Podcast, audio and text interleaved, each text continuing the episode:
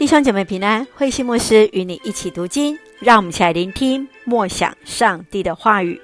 创世纪四十六章到四十七章，雅各下埃及。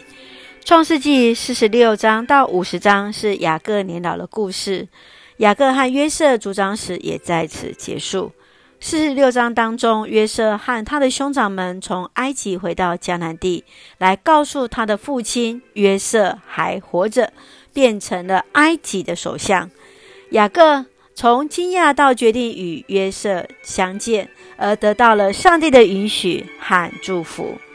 在四十七章特别介绍了约瑟的粮食政策，将埃及人民都变成了国王的农奴，以及。以色列人在歌山地区的生活得到上帝的引领，让我们一起从这段经文一起来思想。请我们一起来看四十六章第三节：“我是上帝，是你父亲的上帝，不要怕到埃及去，我要使你的后代在那里成为大国。”雅各来到别是巴献祭，要知道上帝的心意。上帝对雅各应许，要带领他平安进入埃及。日后带他的后裔回到迦南地，并且来成为大国。雅各的一生是对上帝的顺服，更看见上帝的信实。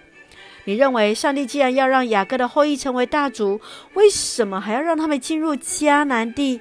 呃，来离开迦南地，来进入埃及呢？当面对生命的困境当中，原本敞开的门却被关闭时，你会如何处理？你是否确信上帝依然带领，是你生命的保障？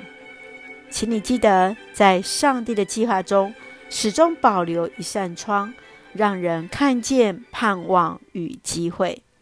接续，让我们来看第四十七章第十节。临别，雅各又给王祝福，然后退出。雅各带着家人觐见法老王时，依照约瑟的建议，得到了哥三地，协助管理皇家的牲畜。上帝透过与法老的合作，使得对雅各后裔的应许来实现。你认为雅各为什么要对异族的法老王来祝福？畜牧业是在埃及的传统当中是属于较为低层的。为什么约瑟要要求父亲要向法老来表明他们是以畜牧为生呢？接续，让我们来看四十七章第十九节。请你给我们粮食，让我们活下去；给我们种子，让我们播种田地。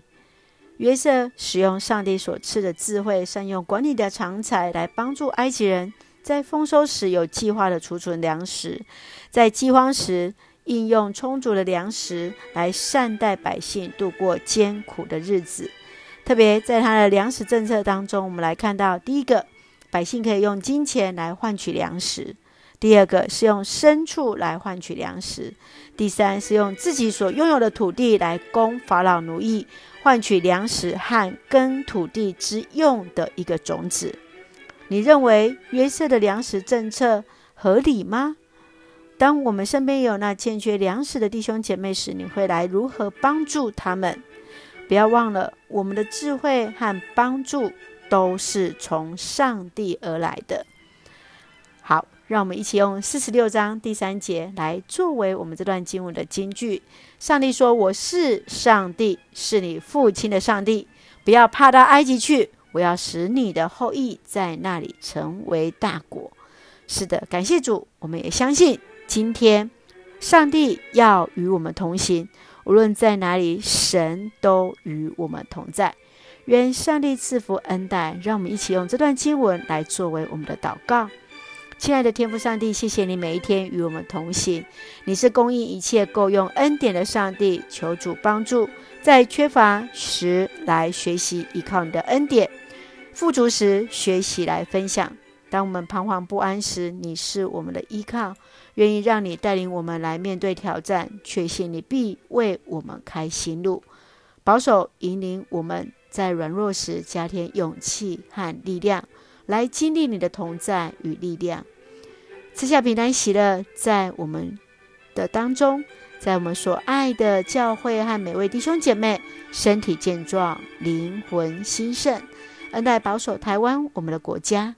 感谢祷告是奉靠主耶稣圣名求，阿门。亲爱的弟兄姐妹，愿上帝的平安喜乐与我们同在。上帝过去如何恩待我们，接续必丰盛的恩典在我们当中。愿上帝的平安与你同在，大家平安。